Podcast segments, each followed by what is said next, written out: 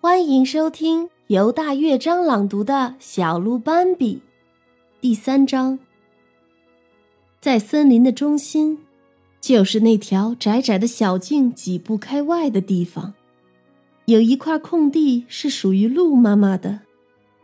森林里的小径是鹿穿过森林的独有通道，但如果你不知道入口在哪里，在茂密的灌木丛中又很难找到它。这块空地很小，小到只能刚好容下小鹿斑比和它的妈妈。这里也不高，每次鹿妈妈站起来，它的整个脑袋都会淹没在上方的树枝中。空地上方，榛树、金豆树和山茱萸的树枝交织在一起，从树顶上洒下来的些许阳光尽数被遮挡。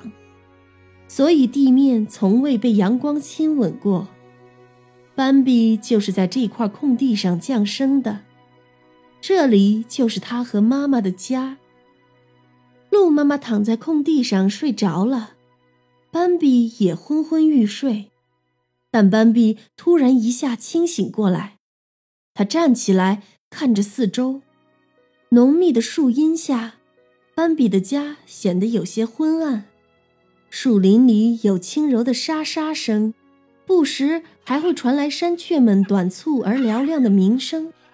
啄木鸟敲打树干，发出嘟嘟嘟的清脆声响，还有乌鸦嘶哑的叫喊声。除此之外，远近没有多余的声响，只是无边的寂静。不过正值炎夏正午，细细听去，还有阳光难过的喘息声。空气闷热的不行，斑比低头看看妈妈，开口问：“妈妈，你睡着了吗？”鹿妈妈并没有睡着，斑比站起来的时候，他就已经醒了。我们现在要做什么呢？斑比问。“什么也不做。”鹿妈妈回答，“我们待在这里就行。”乖宝贝，躺下来睡觉吧。可是斑比此时此刻毫无睡意。妈妈，他哀求道：“我们去草地吧。”鹿妈妈抬起头：“去草地？现在去草地？”鹿妈妈的语气里充满了惊讶之情。斑比听后不由心里一颤：“现在不能去草地吗？”他胆怯地问：“不能。”鹿妈妈十分坚决地回答：“你不能现在去。”为什么呢？斑比隐约感觉到有点神秘，他感到越来越害怕，但同时又急于想知道这到底是怎么一回事。于是斑比问道：“为什么不能去草地？”等你长大一点。你就知道了，鹿妈妈这么回答斑比。但是，斑比并未罢休。我现在就想知道。还是等以后吧。鹿妈妈回答斑比：“你现在不过是个小孩子。”鹿妈妈继续温柔地说：“有些事是不能和小孩子说的。”鹿妈妈严肃起来。这时候去草地，亏你想得出，我可从来不会这样想。这可是大白天呀！可是我们上次去的时候，不也是白天吗？斑比反驳道：“那不一样。”鹿妈妈解释说：“那是在早上。是不是我们只能在早上才能去草地上？”斑比很好奇地问。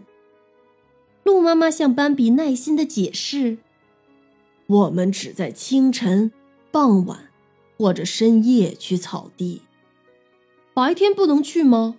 我们从来不在白天去吗？”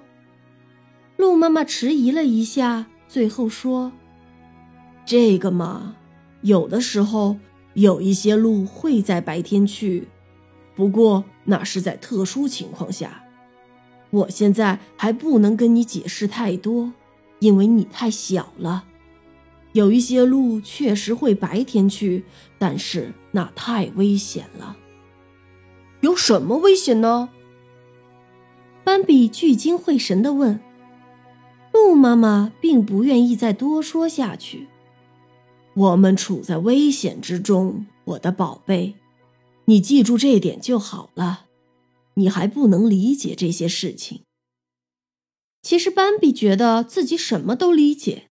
就是不明白为什么妈妈不告诉他真相。不过听妈妈这么说，他也就没有继续问下去。这就是我们的生活，鹿妈妈继续说。虽然我们都喜欢白天，尤其是当我们还小的时候，但是在白天我们必须这么安静的躺着，只能在傍晚。到第二天清晨这段时间内四处漫游，你明白吗？嗯，斑比回答。所以，我的孩子，我们现在就待在这里吧。我们在这里很安全。现在躺下来继续睡吧。但是斑比并不愿躺下来，反而继续问：为什么这里安全呢？因为。周围的灌木丛在保护着我们。鹿妈妈回答：“要是有人经过，碰到灌木丛的枝叶或是干枯的枝干，就会有声音。陈年的落叶被踩时，也会发出窸窸窣窣的声音。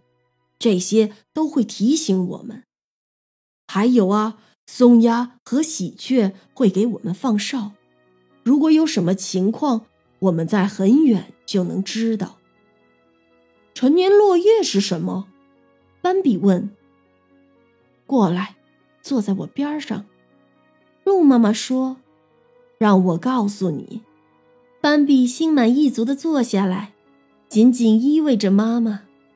鹿妈妈告诉斑比：“树叶不会一直都是绿的，阳光、温暖都会消失，天气会变冷。”会下霜，叶子会变色，变成黄色的、褐色的、红色的，然后从枝头飘落。那时候，许多树木就只剩下光秃秃的枝干了，伸向天空，一片萧索。不过，对我们来说，地上的干枯叶子可有很大的意义。要是有谁走过，它们就会发出沙沙的声音，我们听见这个声音，就知道肯定有人往这边走。陈年落叶对我们的意义太大了，它们完全尽到了职责，发挥了莫大的警戒作用。即使在盛夏，丛林里也有很多陈年落叶，一有危险，它们就会给我们警报。斑比将身子紧紧贴着鹿妈妈，这么坐着听妈妈讲话，真是舒服极了。鹿妈妈讲完后，斑比陷入了思考。斑比心想：尽管陈年落叶没有生命，被冻在地面，遭受了不少痛苦，可是他们一直为我们放哨，有他们真是好。斑比还在想妈妈口中常说的危险到底是什么，不过由于思考太多，他一会儿就累了。周围仍是一片寂静，只能听见空气被热得大声喘气的声音。不一会儿，斑比就进入了梦乡。